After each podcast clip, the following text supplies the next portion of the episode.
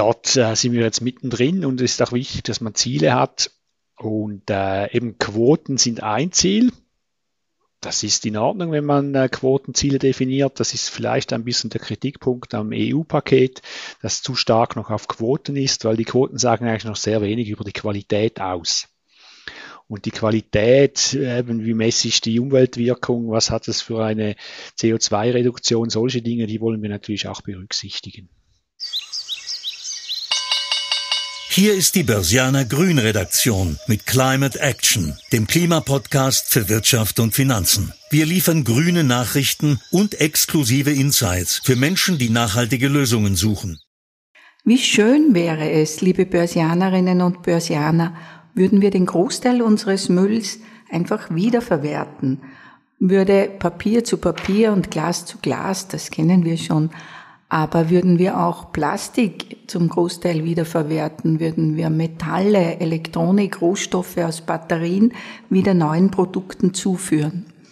Wir bräuchten weniger Importe von Rohstoffen, wir bräuchten weniger Erdöl und wir hätten natürlich eine geringere Belastung des Klimas, weniger CO2-Ausstoß. Ja, warum passiert das nicht? Was passiert schon und wo liegen die Probleme? Mein Name ist Irmgard Kischko, ich bin Finanzjournalistin im Börsianer und ich begrüße recht herzlich heute Herrn Patrick Geiselhardt. Er ist Geschäftsführer von Swiss Recycling. Grüezi. Guten Tag, grüezi. Herr Geiselhardt, wo erwische ich Sie denn? Wo sitzen Sie heute? Ich bin heute wieder mal im Büro und sonst äh, teilweise auch zu Hause am Arbeiten, Homeoffice, wie wir da so schön sagen. Und ja, je nachdem, aber heute in Zürich. Und äh, wenn wir sagen, die erste Stufe, damit man überhaupt recyceln kann, ist ja das Müll sammeln, das Müll trennen. Wie konsequent machen Sie das selbst? Ja, selbstverständlich sehr konsequent. Äh, ja, auf jeden Fall, wir haben zu Hause, wir sind äh, Vier-Personen-Haushalt, haben wir da verschiedene Systeme, die wir da benutzen. Wir haben da so einen Turm mit verschiedenen Fraktionen, da kann ich mein Glas reintun, meine Batterien, meine Kunststoffflaschen und so weiter. Und die bringe ich dann natürlich seriös und fein säuberlich auf die Sammelstelle. Sind alle Schweizerinnen und Schweizer so konsequent wie Sie? Ausnahmslos.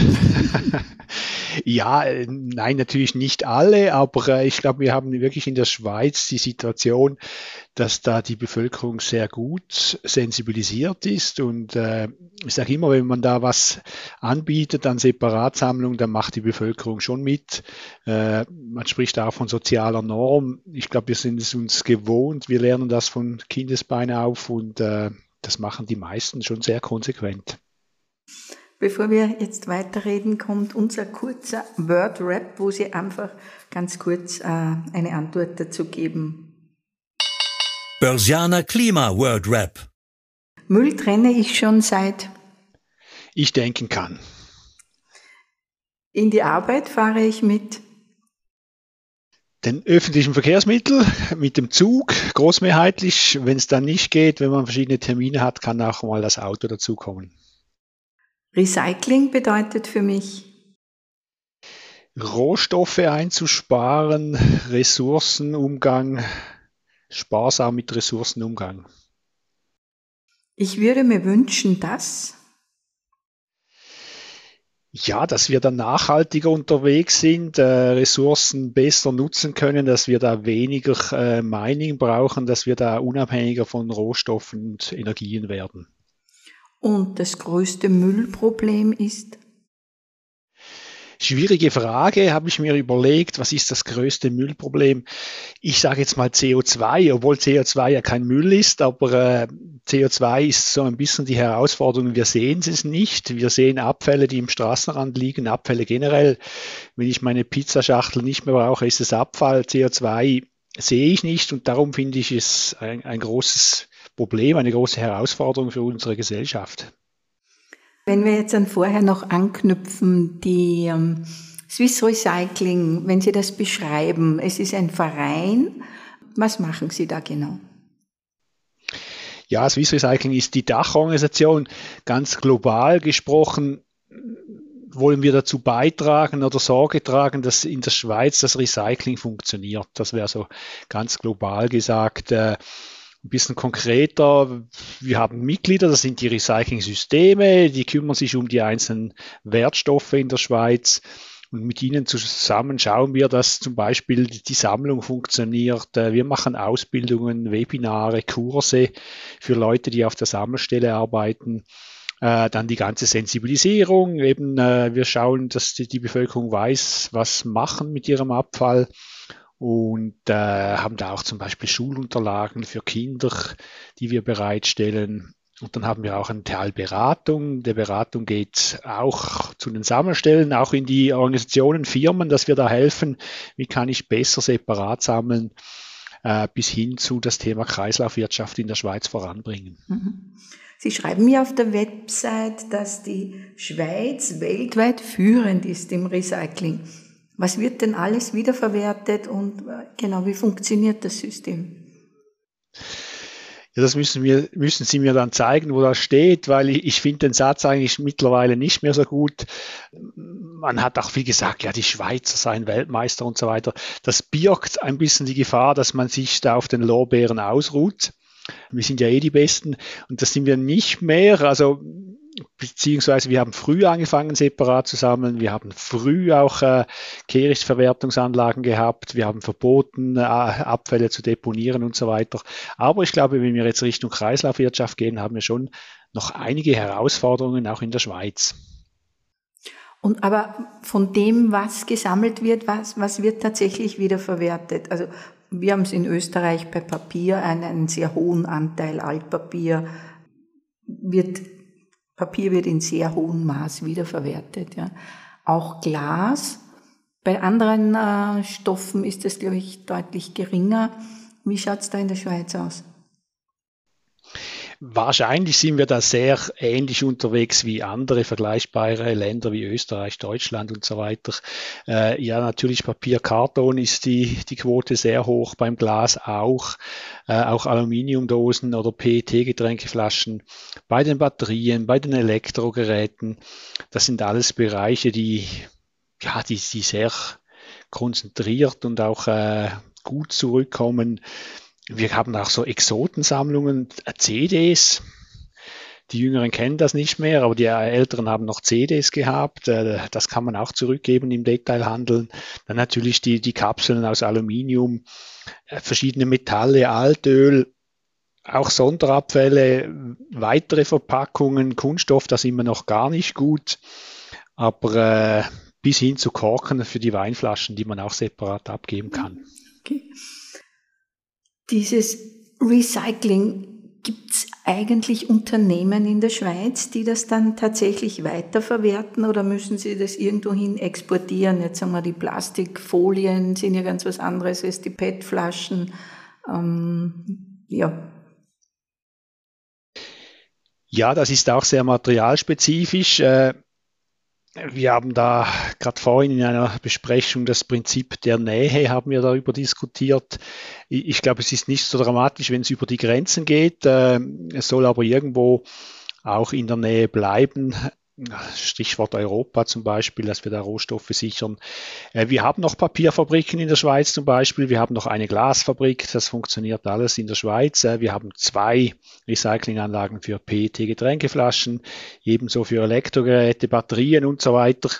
Zum Beispiel Alu haben wir kein Schmelzwerk mehr in der Schweiz. Also das heißt, das Aluminium, das gesammelt wird, das geht zum Beispiel nach Deutschland oder Italien das ist sehr unterschiedlich je nach Wertstoff. Mhm.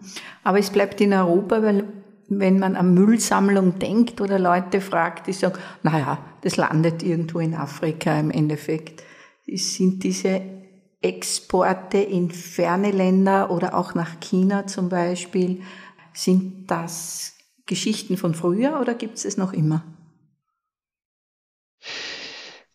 Beides. Also ganz klar, was macht man damit in diesen Ländern? Äh, es ist nicht die Idee, dass das Elektrogeräte irgendwo auf einer Deponie in Afrika landen oder Textilien irgendwo. Die Bilder hat man jetzt gesehen von Chile, wo es da so riesen Deponien gibt, wo Alttextilien landet. Das ist ganz klar unerwünscht und das möchte man auch verhindern durch äh, die Branchenorganisation, die Recycling-Systeme, die das daran arbeiten, auch die Transparenz in den Stoffströmen herzustellen.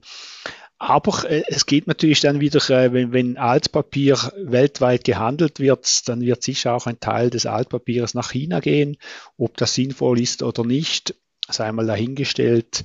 Aber äh, da gibt es sicher verschiedene Materialströme. Wichtig ist, dass es wirklich nach Stand der Technik, so ein Fachwort, dann aufgearbeitet wird oder dass etwas Gescheites damit gemacht wird. Dass es nicht irgendwo auf einer Deponie landet, dass es nicht irgendwo im Meer landet. Das müssen wir auf jeden Fall verhindern. Ja, aber gerade bei den Handys oder Elektronikgeräten ist das ja sehr, zumindest kennt man die Bilder auch bei den Textilien, wie Sie gerade gesagt haben. Das landet irgendwo. Die Handys auf ja, Deponien in, in Ägypten oder sonst wo in Afrika, die Textilien sicher auch in Afrika oder in, in Chile.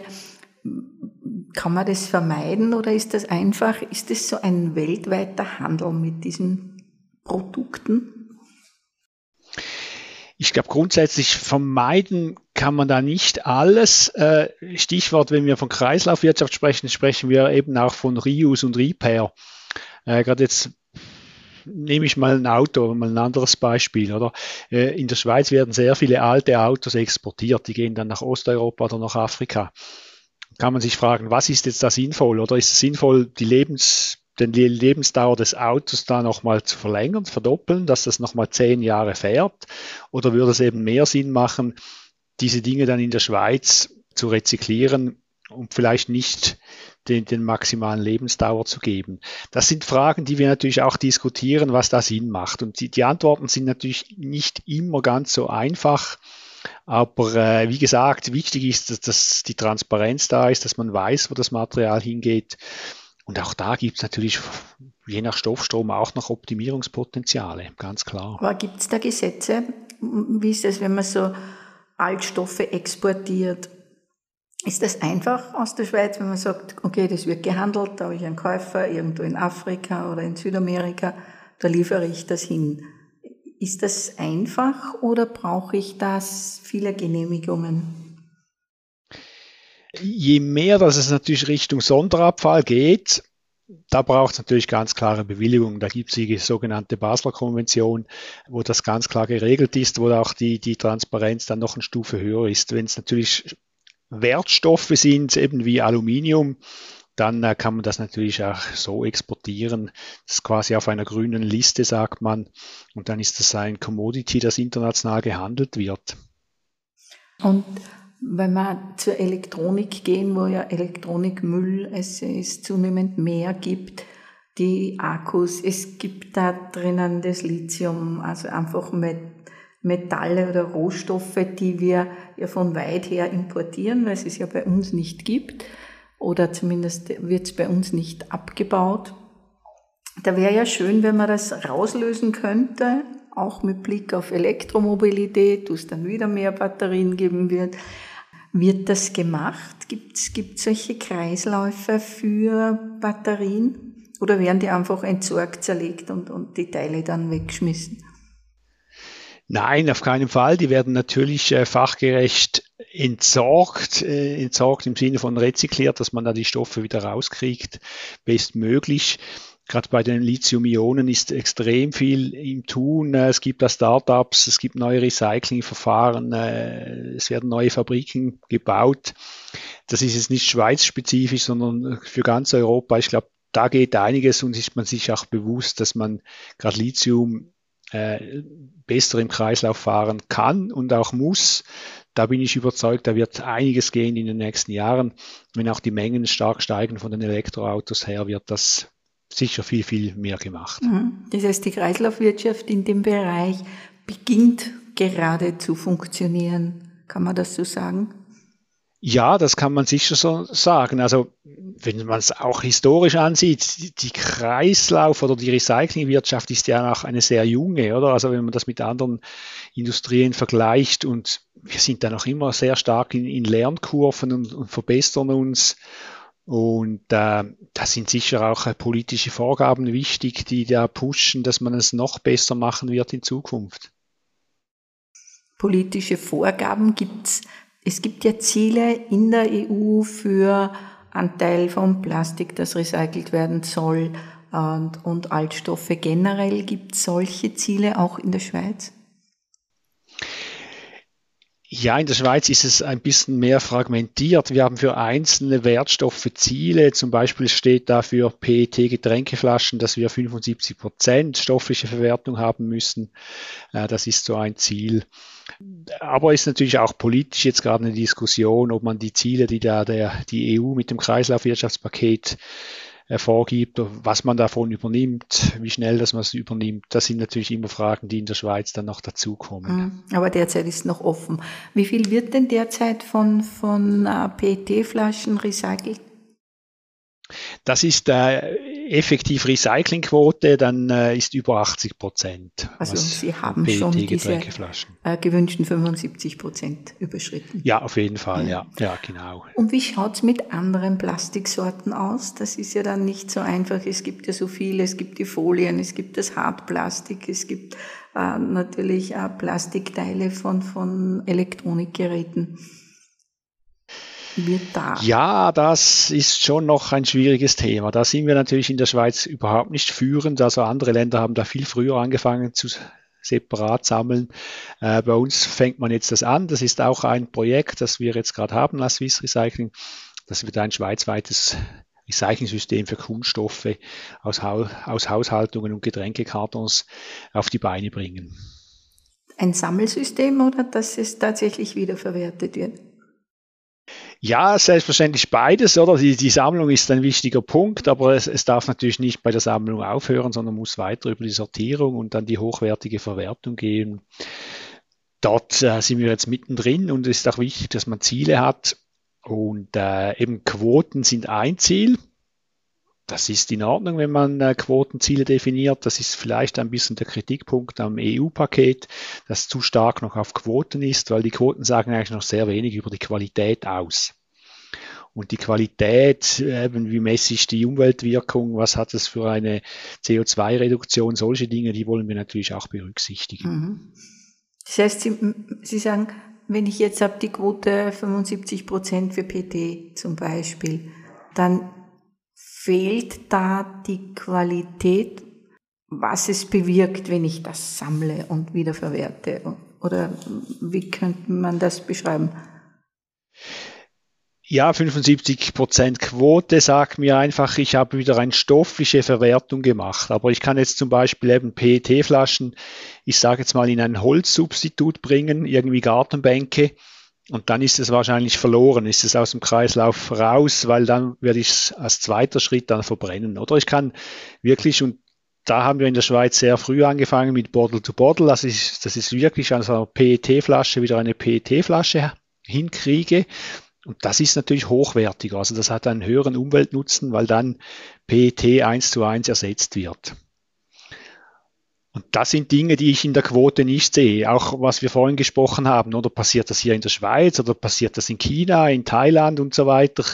Das sind natürlich Faktoren, die auch mitspielen sollten, aber nicht über eine Quote äh, dargestellt werden können. Stimmt, ja, weil es geht natürlich bei der Kreislaufwirtschaft, wie Sie sagen, nicht nur darum, dass ich das einmal wieder verwerte, sondern dass das möglichst lange im Kreis bleiben kann. Und wenn ich aus PET irgendwie Plastikpaletten mache, dann kann man das wahrscheinlich nicht, nicht wieder in den Kreislauf bringen. Ja, dann hat man einen Zyklus mehr gemacht, aber nachher ist es dann wahrscheinlich verloren für die Kreislaufwirtschaft. Mhm. Ja. Mhm. Eine Frage bei der ganzen Recycling- und Kreislaufwirtschaft ist ja auch, äh, ist es ein Geschäft? Es müssen ja Firmen dieses Material kaufen und was Neues daraus machen das funktioniert wahrscheinlich nur wirklich gut, wenn Sie damit Geld verdienen können. Können Sie das? Ist das ein Geschäft, das sich rechnet? Jein, also grundsätzlich wir als Swiss Recycling, wir sind eine Non-Profit-Organisation und das sagt vielleicht schon einiges, unsere Mitglieder ebenso. Und wir haben für die meisten Fraktionen, eben bleiben wir bei den PET-Getränkeflaschen, da gibt es einen sogenannten vorgezogenen Recyclingbeitrag. Also ich als Konsument, wenn ich das heute kaufe, dann zahle ich ein Rappen als Beispiel. Das ist dann im Preis inkludiert und mit diesem Rappen wird dann das System finanziert. Also dort wird die Sammlung finanziert, da wird das Sortieren finanziert und auch das Recycling. Also oft sind, sind diese Sammlungen nicht selbsttragend und brauchen eigentlich von außen irgendwo eine vorgezogene Finanzierung, damit es dann funktioniert. Mhm. Und Recyclingunternehmen, ich meine, ich denke mal, bei Papier funktioniert das wohl, weil wenn, wenn Papierfabriken Altpapier kaufen, wieder Papier daraus machen oder Kartons daraus machen, dann verdienen sie Geld damit. Schwieriger wird es wahrscheinlich bei den Metallen, die man mühsam aus Batterien raus und Akkus raus äh, sortieren muss oder auch, es gibt auch aus Schlacke, aus Verbrennungsrückständen, äh, da kann man ja auch noch alles Mögliche an, an Metallen rausziehen. Das ist wahrscheinlich nicht so profitabel oder gar nicht, oder wie schaut's da aus? Richtig, ja. ja. Das ist, hier wird es jetzt vielleicht ein bisschen kompliziert, eben Betriebswirtschaft und Volkswirtschaft. Ich, ich habe ein betriebswirtschaftliches Optimum, oder? Die, die privaten Entsorger, das ist ihr Business, die gehen dorthin, oder? Und wenn es eben noch einen Schritt weiter geht, noch mehr rausholen, vielleicht seltene Erden und so weiter, dann braucht es dann irgendwo eine Finanzierung, damit ich da in, in das volkswirtschaftliche Optimum gehen kann weil es macht volkswirtschaftlich Sinn, dass ich da möglichst viel äh, wieder rauskriege, aber es lohnt sich vielleicht heute noch nicht. Genau, es hängt ja auch immer von den jeweiligen Metallpreisen oder Rohstoffpreisen ab.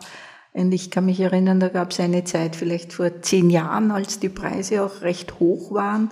Da haben in Österreich begonnen, alle möglichen Abfallentsorger wirklich alles rauszuholen aus den, eben aus der Schlacke, aus der Asche, aus, aus aus allen Teilen und das wieder zu verkaufen, weil sie tatsächlich Geld damit verdienen konnten.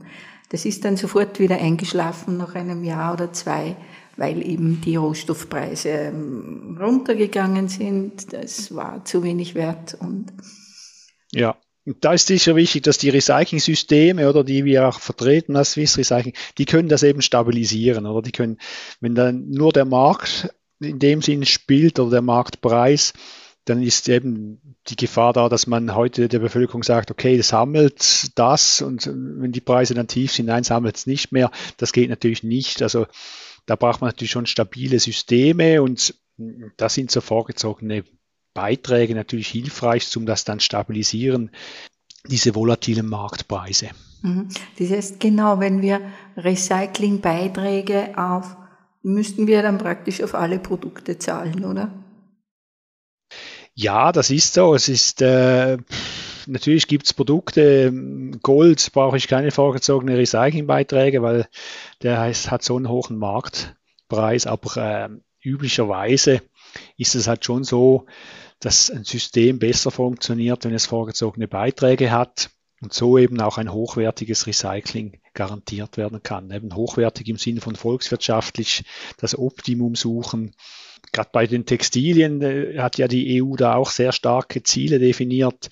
Bei den Textilien braucht noch sehr viel Innovation und, und Forschung auch, dass, dass wir da die, die Baumwolle länger im Kreislauf halten können, auch wieder rezyklieren können. Aber das funktioniert eben genau wegen Marktwirtschaft und Preisen gar nicht, nicht? Weil da gab es ja auch kürzlich einen Bericht, im, zumindest im österreichischen Fernsehen über Chile, wo dort eine Fabrik versucht hat, aus diesen Altkleidern, die, die auf, der, auf der Deponie dort landen, die einfach zu nehmen. Da war sozusagen der Rohstoff eh gratis und daraus in einer kleinen Fabrik neue Dinge zu produzieren. Und der Unternehmenschef hat gesagt, er ist nicht konkurrenzfähig, er schafft es nicht mit, mit diesen Sonder Billigtextilien mitzuhalten. Er kann ohne Unterstützung das Unternehmen nicht führen. Ich denke mal, so ist es da in vielen Recyclingbereichen eigentlich, oder? Ja, ich, ich glaube auch, gerade Textilien sind vielleicht ein gutes Beispiel, oder? Ich, ich, die, die Rosinen kann ich gut rausnehmen, oder das, was wirklich noch hohe Qualität ist, Markenprodukte. Aber was dann vielleicht schwieriger ist, äh, eben auch ein Recycling braucht, eine stoffliche Verwertung, dort kostet es dann schnell halt viel und da sind eben Systeme dann äh, ein wichtiger Punkt. Für Textilien wäre es spannend, oder? Aber hat die EU hat da ja auch noch keine Idee, oder haben Sie eine Idee, was man gegen diese unglaubliche Flut an, an Alttextilien machen könnte? Also die, die, EU hat schon sehr starke Ziele definiert, auch im Textilbereich. Die sind sehr, sehr herausfordernd. Auch dort geht es eben darum, dass wir weniger vom Ausland abhängig sind. Und das ist sicher das Spannende eben, dass es nicht nur ökologische Fragen sind, sondern auch gesellschaftliche und äh, wirtschaftliche. Eben das Gesellschaftliche, was Sie vielleicht jetzt ansprechen. Wir haben immer mehr Fast Fashion, wir, wir konsumieren immer mehr Textilien, rein gewichtsmäßig. Die Qualität wird schlechter. Das, das sind natürlich Faktoren, die für die Textilrecycler schwierig sind. Oder Ihr Beispiel dort. Was wir da auch machen, ist mit der Industrie, äh, nicht nur jetzt im Textilbereich oder generell das, das sogenannte Design for Recycling, dass man eben schaut, dass Produkte schon so hergestellt werden, dass sie eben möglichst dann End of Life auch gut wiederverwertet werden können. Das ist natürlich auch Sisyphus-Arbeit, aber das ist sehr wichtig und da, da braucht Sensibilisierung auch für die Inverkehrbringer, ganz klar. Sisyphus-Arbeit, ja, ist ein, ein Stichwort für die ganze Kreislaufwirtschaft wahrscheinlich. Ja. Kann man, kann man so sagen. Ja, dann würde ich gern noch zu unserem Renner oder Penner. Grüner Renner oder Penner? Glasflaschen statt PET? Renner im Restaurant, PET unterwegs, auch ein Renner. Kommt drauf an. Kommt drauf an ja. äh, Verbot von Plastikstrohhalmen? Renner im Sinn, dass teilweise Symbolpolitik eben auch etwas bringt, im Sinn von äh, Aufmerksamkeit oder auch Verhaltensänderung bewirken kann. Veganes Essen? Renner. Und Zölle auf umweltschädlich äh, produzierte Produkte? Renner, ich, ich finde Zölle klingt sehr nach Staat. Wir versuchen in der Schweiz möglichst privatwirtschaftliche Lösungen zu haben. Also da könnte man auch Anreizsysteme, man spricht da im Fachjargon von Ekomodulation, dass eben weniger gute Produkte mehr vorgezogene Recyclingbeiträge zahlen und umgekehrt. Das wäre sicher ein Renner. Okay, das wäre sozusagen wenn wir noch kurz über das reden, ein interessanter Vorschlag. Ich kenne das immer auf eben Zölle, was auch viele Umweltorganisationen fordern. Sie sagen Eco-Modulation? Genau. Das lässt natürlich der Branche mehr Freiraum zum sagen, okay, ich nehme jetzt das Beispiel Handy oder im Handy ist jetzt der Akku verklebt oder ist er eben so drin, dass ich den vielleicht rausnehmen kann und gut reparieren kann. Das wäre jetzt Eco-Modulation, dass man sagt, okay, du hast dein Handy so designt und so produziert, dass es besser reparierbar ist. Also zahlst du vielleicht weniger vorgezogene Recyclingbeiträge wie der andere. Mhm. Aber geben tut's das noch nicht, oder? Da gibt's Ansätze, da ist auch die EU dran, das Thema aufzunehmen. Äh, da gibt's in verschiedenen Branchen Ansätze. In Frankreich gibt's auch bei den Textilien schon solche Ansätze. Äh, es ist natürlich auch einfach gesagt, im Detail dann sehr schwierig. Wenn Sie jetzt Ihre Kunststoffverpackungen vor Augen haben, dann sind das natürlich Abertausende verschiedene Verpackungen und da jede Verpackung dann zu beurteilen, ist die jetzt besser oder schlechter, ist natürlich, kann auch schwierig werden. Aber als Prinzip finde ich natürlich Ekomodulation gut, weil es verursachergerecht ist. Es gibt Anreize für Optimierungen. Mhm. Und diese, diese Beiträge, Recyclingbeiträge, würden dann abgeführt an die Recyclingunternehmen? Genau. Die würden dann an die Recyclingunternehmen fließen und die können dann, dann eben die Sortierung auch möglichst Hochwertung machen und, und das spielt sich dann natürlich auch in den Kosten wieder. Wenn da mehr drin ist, was gut verwertbar ist, dann sinken auch die Kosten für alle. Mhm.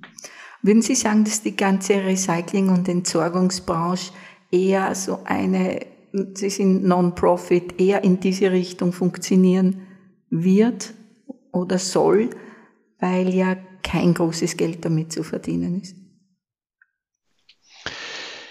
Ja, es braucht beides, oder? Es braucht äh, wir als Recycling-Systeme, die das vielleicht übergeordnet koordinieren, eben Mengenflüsse und hochwertiges Recycling sicherstellen, Standards und so weiter. Die sind eher Non-Profit und dann braucht es natürlich auch die innovativen Unternehmer, die das dann umsetzen, die Sortieranlagen bauen, die Recyclinganlagen bauen. Eben im Bereich äh, chemisches Recycling gibt es jetzt Innovationen. Da, es braucht beides, oder? Hm, was Gutes Zusammenspiel. Im Bereich chemisches Recycling? Dort ist man intensiv dran, eben, dass man Kunststoffe besser rezyklieren kann, dass da über chemische Verfahren eigentlich die Rezyklierbarkeit oder der, ein besseres Rezyklat daraus existieren kann. Mhm. Da geht es um Kunststoffe in erster Linie. Ja, genau. Okay.